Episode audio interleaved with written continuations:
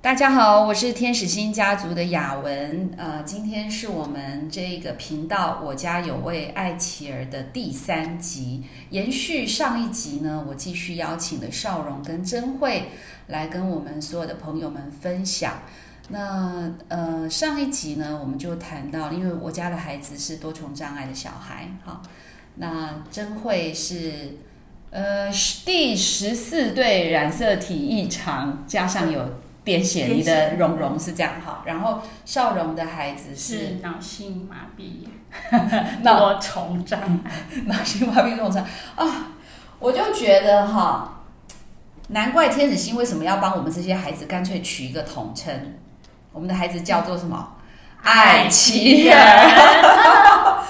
呃，因为我们讲出来有时候就是一堆人家听不懂的学名，对，好。其实那个名字不根本不重要，诊断根本不重要。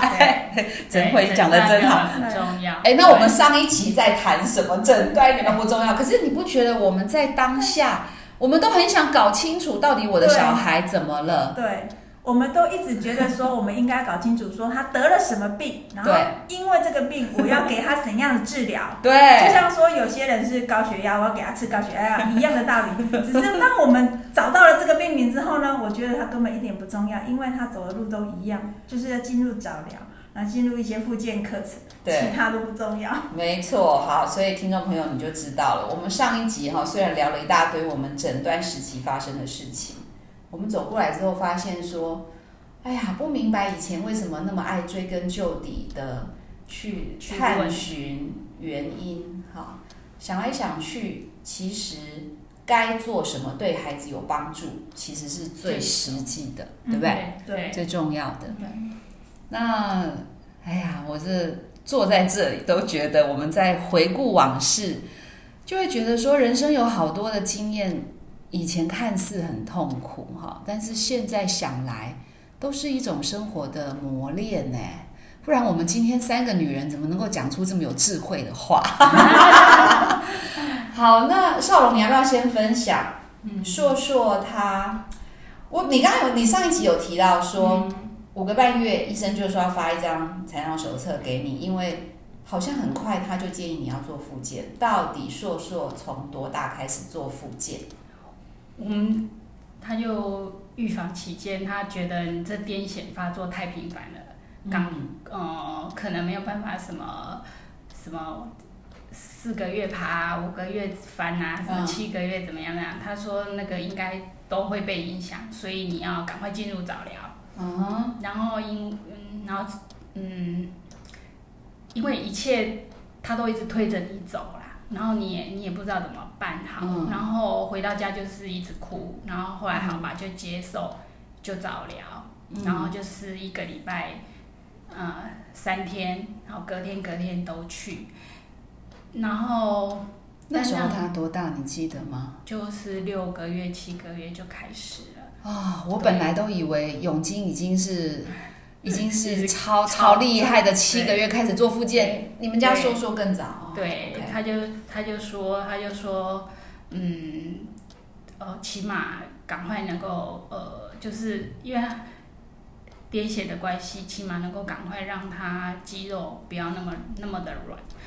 然后可是就是也实在是太频繁，就是我常常去做，哎，你感觉他哎那个。那个颈部好像稍微比较有有有支撑，嗯，哈，因为已经五个月，其实四个月就应该是可以直挺挺的脖子，但是他就是他就是像我婆婆说的，他的脖子到底有没有粘在一起？怎么抱起来就 K，，抱起来就开？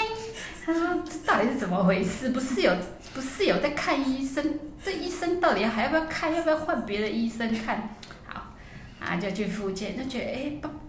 做完了，然后背起来就觉得，哎，它好像没有那么九十度的往下坠，嗯，稍稍有点有点欣喜。然后背回家，坐在公车上，哎，它可能就发作。然后回家，你从背带把它卸下来，你就看到它的头有吭有九十度，嗯，然后你的你就你就连那个背带都还来不及解下，就一整个人坐在地板上就就大哭，嗯。重可能一个礼拜就是三次以上一定要有啦。嗯，然后我觉得很，呃，在早疗的过程很难受的，就是那个你不能有盼盼望的那种感觉，因为它一发作就回到原点，一发作就回到原点，然后你只是只是告诉自己，就是得做，就这一刻，就是呃有一个黄金期，嗯，然后也给也给自己想要嗯扭转那个手册嗯的账别、那种，是赌气是赎最好，然后也是总之你就还是咬着牙去做，但是那个那个那个进步的速度，你本来告诉自己可以慢一点没关系，到后来你是你是不要去看的，你就是你就是一就像。背起他去复健，有时候我都觉得我好像行尸走肉的人。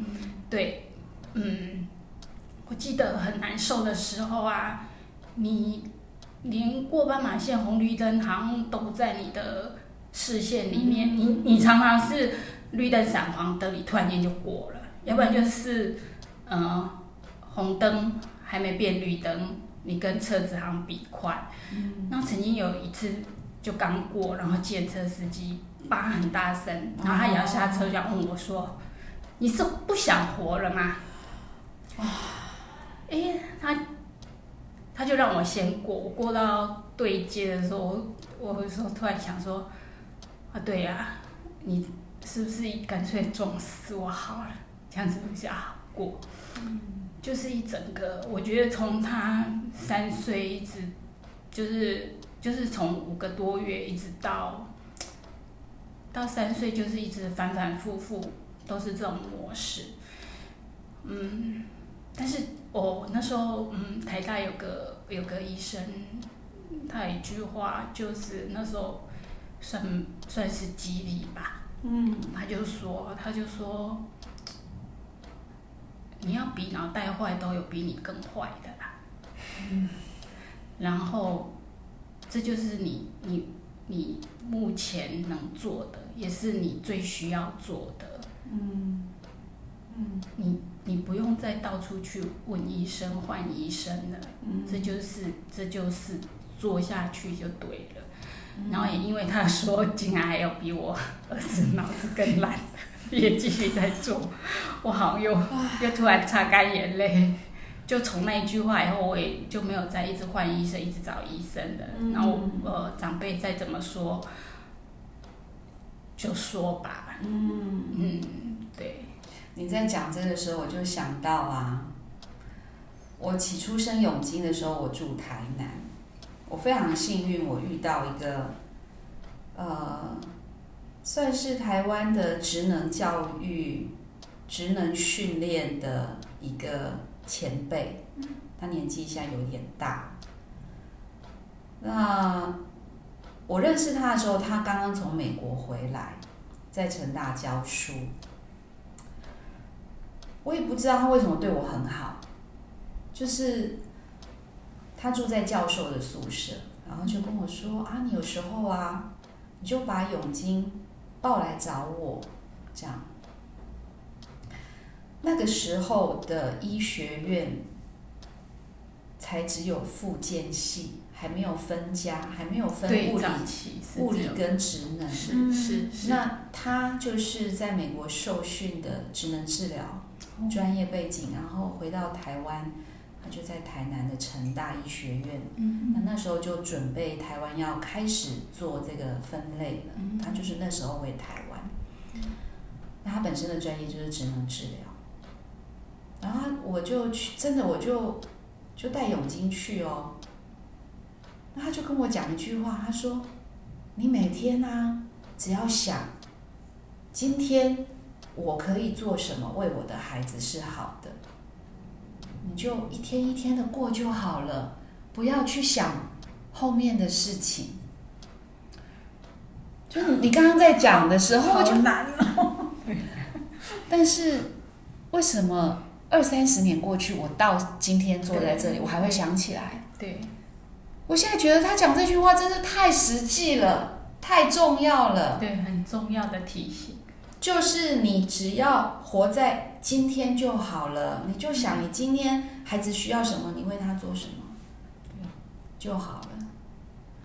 可是你刚刚分享的那个那个每一天，好像你就是呃行尸走肉的走在路上的心情，应该也是很多人很类似的一种感受。所以你你记得你以前一个礼拜去三天都在做什么治疗吗？记得啊，就是你做大动作就是哦头控，就是物理治疗，对物哦理治疗，然后精细动作就看能不能握那个很简单的手 调理。对对，有时候一个小拇指勾到，然后就哦，你看他今天有拿到。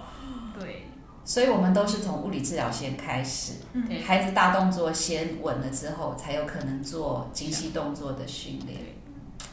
那真慧，你的经验是什么？因因为你刚刚呃，就是我们在讲蓉蓉，她是十四对染色体的异常，但是她表现出来的样子是肌肉张力低嘛？对，好，那那你们起初你记得吗？起初开始做的复健早疗，起初刚开始还没有进入早疗的时候，我们是在家给他做一些肌肉的运动，嗯然后后来可不可以讲一下什么叫肌肉的运动？例如说，就是呃怎么就是也是就帮他做被动运动嘛，因为他没有办法做主动嘛，所以我们就是这里帮他动啊，然后拉啊什么之类的。对，因为我们现在是听众啊，他们就要用听的 就是关节刺关节刺激激的对对对运动，OK，对嗯，然后做一做之后，从一岁三个月就开始去社区的，就是附近的医院开始做，一样也是做那个呃物理治疗，然后开始做一些大动作的，可能做丢球、追球，嗯。然后用推的，嗯。然后甚至连要爬进去球池都要练习，对，然后从球池里面爬出来，全身的运动，这个物理治疗他都做了，然后再来就是职能治疗，职能治疗从最简单的敲打，然后那些，然后丢接，这个他都做，然后做一段时间之后，才开始介入语言治疗。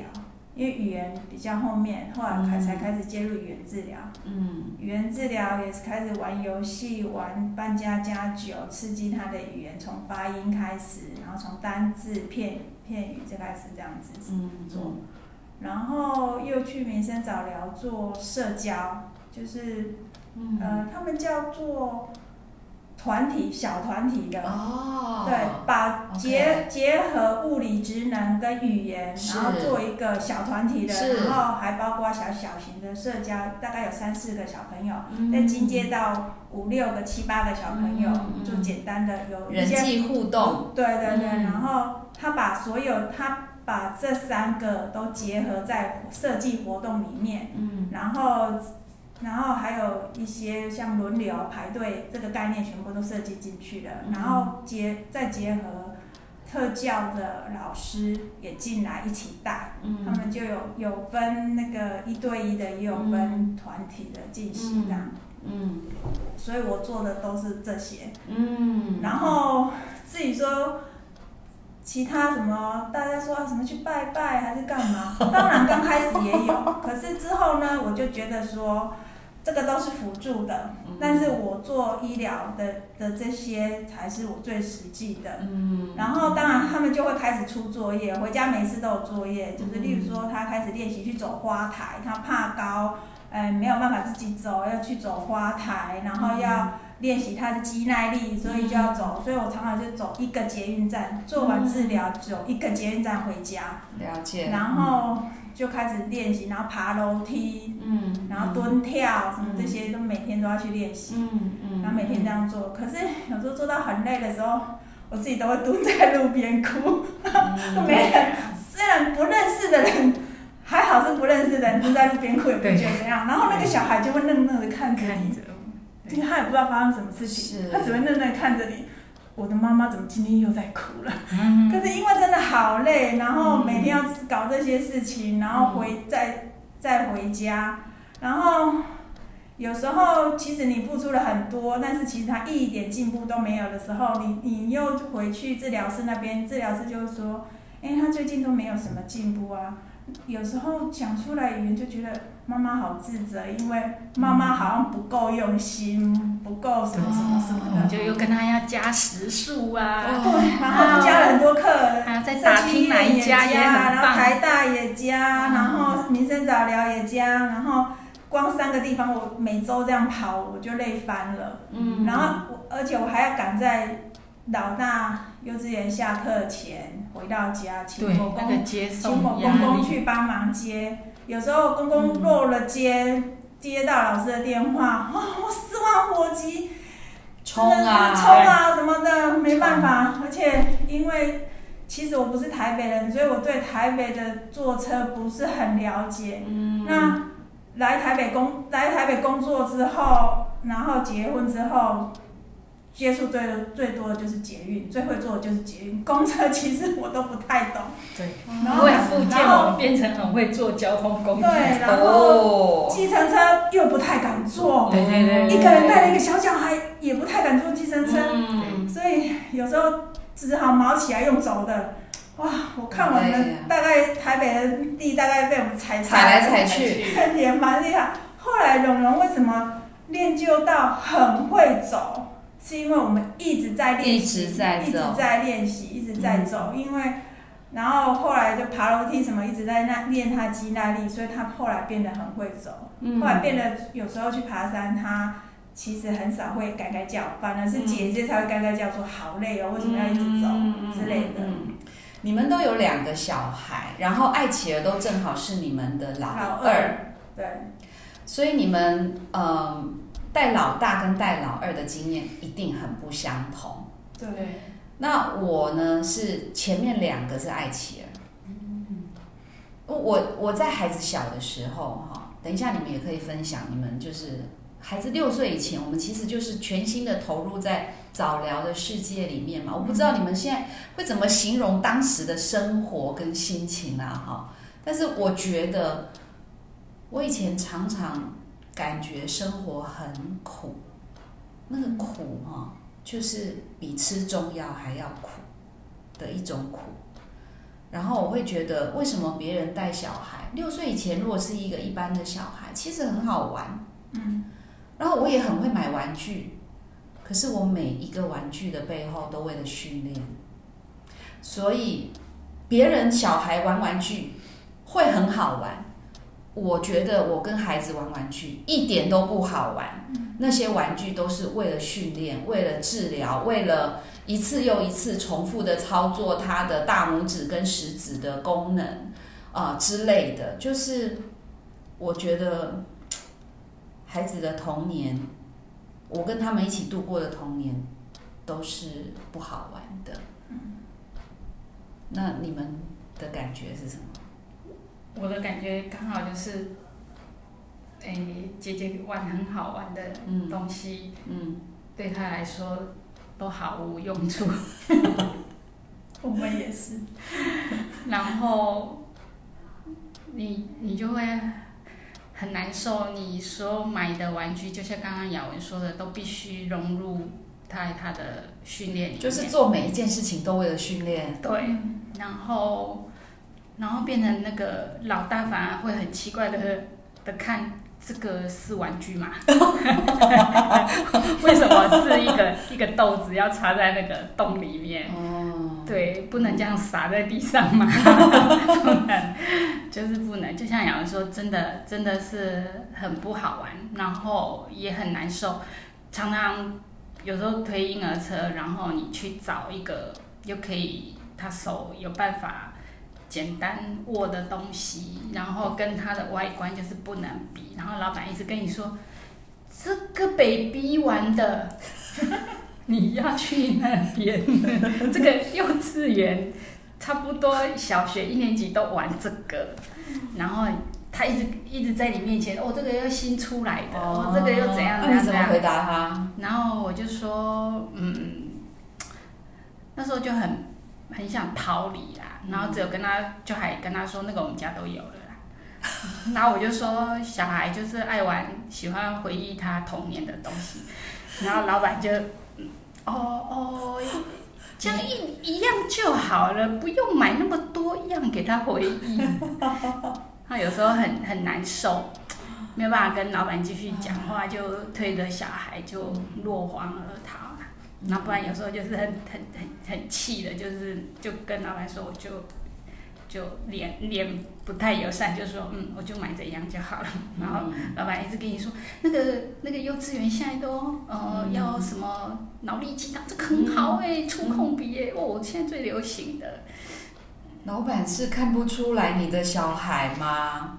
对呀，因为我们那时候就就还伪装的还不错，因为因为妈妈就一直觉得呃很没有把它弄好，真的是很很糟糕。对，然后自己自己还还是专业人员，然后可以把它搞成这么惨，真的是。就是很很不希望人家去问他怎么了，甚至问我说他几岁。对对他也他也问我几岁，我就我们都不想要正视孩子的年龄，我们都希望他永远不要长大。对，然后他都那有的猜错那个约束，然后你还还还还很 很厚脸皮的点点头，然后他还说嗯养的不错，然后其实他他们。他们猜那个都都都是不对，但是你就是没有办法去去面对，嗯。嗯，去不愿意去认识这个孩子就对了，然后你就是很伪装出去，就是都很很很伪装的过日子，所以你就是很不很不开心就对了，嗯，然后有时候老大跟着出去，他还会问说。哎，刚刚那个那个叔叔问弟弟几岁啊？你好像没有回答哎，你怎么没有回答？被戳破痛点。对，孩子不知大人的尴尬。他说你怎么都不回答，然后久了他会发现，哎，你好像都泛着泪，然后久了那个老大爷就就就不会再问了。对，嗯嗯嗯。那真慧你怎么？回顾你的那个呃六孩子六岁前的黄金疗愈期，除了你会太累了，累到在路边蹲下来哭，你觉得那那那六年，你现在回顾起来，你觉得那是一个怎么样的岁月？嗯，我觉得那是一个很忙碌又混乱的岁月。嗯，因为每天除了带他这些，然后又送他去上课之外呢。我觉得我最不愿意面对的，不是说孩子，孩子那时候一直很希望说孩子会进步到一个程度，所以最不愿意面对的是自己的曾经的职业，不愿意告诉任何一个人说我就是一个护理师。为什么？因为我曾经说过，但是呢，他就说，哈，你护理师，你带出的小孩这样哦，哈，你小孩怎么都没有进步，怎样怎样怎样。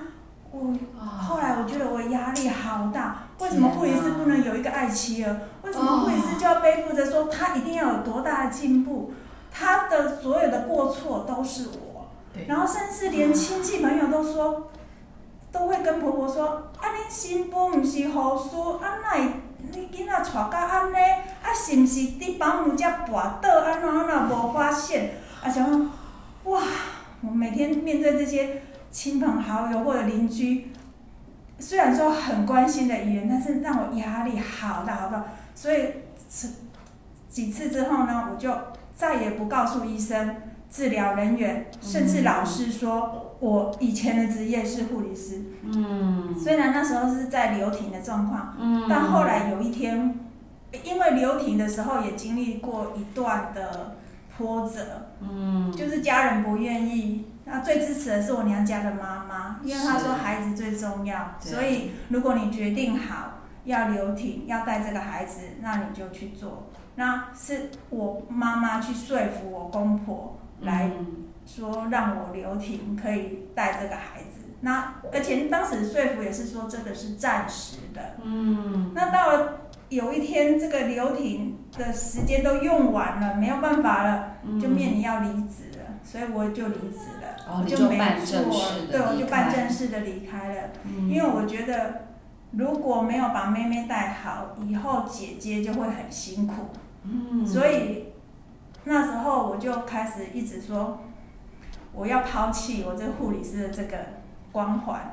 因为谁说护理师不能有这样的孩子？谁说护理师就一定要把孩子带得很好？对啊，说你怎么医护人员会早产？啊，你不是都叫我们哎、产前要检查，然后要注意什么？结果怎么你也会早产？对啊，哦，所以我后来都不不跟人家讲这些东西，嗯除了比较好的朋友知道以外，我都不说。那有时候当他们在讲说，啊、这医疗怎样怎样的时候，我心想，你到底讲的对不对？里面但是呢，我不会去，我不会去反驳他，因为我觉得每个人有每个人的自由，但是，但是我我最不愿意面对的就是这个这个这一块，所以我那时候就就就把它关起来，不告诉别人这一块。嗯那孩子呢，我对他就是抱有很大的期望，所以努力的做一些，但是不行的时候，你就还是会自责说，我是一个护理师，我为什么没办法做到？别人可以，别人也没什么背景的妈妈都可以把孩子慢慢带、慢慢带，带到一个很好的程度，为什么我就是带不起来？为什么就是带不起来？怎么样？甚至老师每次出的，我回家练习，他就学不会，一个字都认不出来，哇，那要怎么办呢？嗯啊，那时候我还很记得，离开发展中心，嗯发展中心两年，离开之后，我们进入国小的特幼班，因为发展中心实在太烧钱了，嗯。我已经没有经济能力可以烧钱，所以我就进入了公幼的特幼特幼班。是。特幼班的老师很好，然后那时候我们说我们要学会生活自理呀、这一块啊，嗯。然后就是要测尿布，嗯。要会自己大小便，会是说，是是是。然后那时候最大的期望就是说他在幼稚园毕业，我们要他会唱生日快乐歌这一首歌，多小的期望嘛！结果他到了小六毕业才会唱，嗯你看，我们都一直在为孩子画线，画那个目标的线，对，然后到那个时间就要去检测孩子有没有达成目标，这真的是我们的金箍咒啊！对啊，每次检测的时候就会自责说。为什么我没有帮助都没有他做好，到？才会怎么样怎么样？对啊，永金小的时候啊，他的第一个治疗师非常认真，然后每三个月呢，我们就有一张新的表格，然后这个表格就是妈妈的功课，对，然后呃，就是有一些动作嘛，哈，然后他是完全做到吗？请打圈。完全做不到吗？请打叉。一半一半吗？请打三角形。那是呃，老师要帮助家长自我检测的表，但是我到现在三十年我都还记得，那是我多大的压力，就是我要去每三个月面对一次那个表格，真是可怕。今天我们坐在这里，实在是一种巧合。嗯呃，有人是什么啊检验师，有人是护理师，我呢是老师。哎，讲到这个，我们又要来听音乐一下哈。就是说，就像曾慧你讲的，难道护理师就不会生爱企鹅吗？难道护理师的小孩就一定会很进步吗？难道检验师就孩子不会早产吗？这难道一个老师就不会不会生下爱企鹅吗？我觉得这，呃，如果是这个你正在收听我们的这个节目，然后你也是爱企的家长，然后你也跟我们一样有某一种专业的背景，呃，然后你也很不幸的听到有人用这样的话来质问你说，啊，你不是老师吗？你怎么不会教自己的小孩之类的？我觉得要放下这种。呃，紧箍咒哈，就是我们的原本的专业背景的那种价值观跟呃框框的认定。其实爱企鹅会出生在哪一个家庭是没有人知道的。嗯，我们以前都费了好大的努力，想要知道孩子到底为什么会被生成这样，是我的错吗？啊，我希望每一个家长都可以学习不要用自我控告跟自我定罪的心态看自己。然后我听过好多好多的妈妈都在分享，孩子六岁以前都会有一种害怕，就是害怕自己没有做到最好的害怕。那我们要学习放过自己，无论我们今天学的是什么，其实，嗯，我们都很有限啊，哈。可是，呃，我们也都走过一段历程，很像为了孩子放下了自己的工作。我有一段时间也是一样的，但是现在想来呢，我一点都不后悔以前曾经为了孩子放下我们自己的梦想，然后放下我们自己觉得很棒的工作。可能我们失去了短暂的自我，可是后来也因为孩子，让我们重新找到了新的自己，那是一个不一样的自己。那今天在这个分享当中呢，我和珍慧还有少荣，我们都谈到了孩子在六岁以前，我们走过一段很不容易的早疗复健的历程。无论我们给孩子安排的复健是什么。我也很想要提醒家长们，不要过度的燃烧孩子，呃，不要把时间塞到一种程度，是孩子无法消化，而我们自己也没有办法消化，因为这个路太长了。不要把所有的力气跟资源都在前六年把它用光光啊。那所以这其实是一件不容易的事情。那如果我们有机会可以互相分享我们的经验，其实我们就。呃，可以比较坦然的面对我们家里面的爱妻儿，呃，所以雅文很想祝福所有的爱妻儿的父母亲都能够在不容易的生活当中，慢慢的去找到一个新的平衡的方式，照顾自己也照顾孩子。希望我们下一次还有机会继续来分享我家有位爱妻儿，我们下次再见，拜拜，拜拜。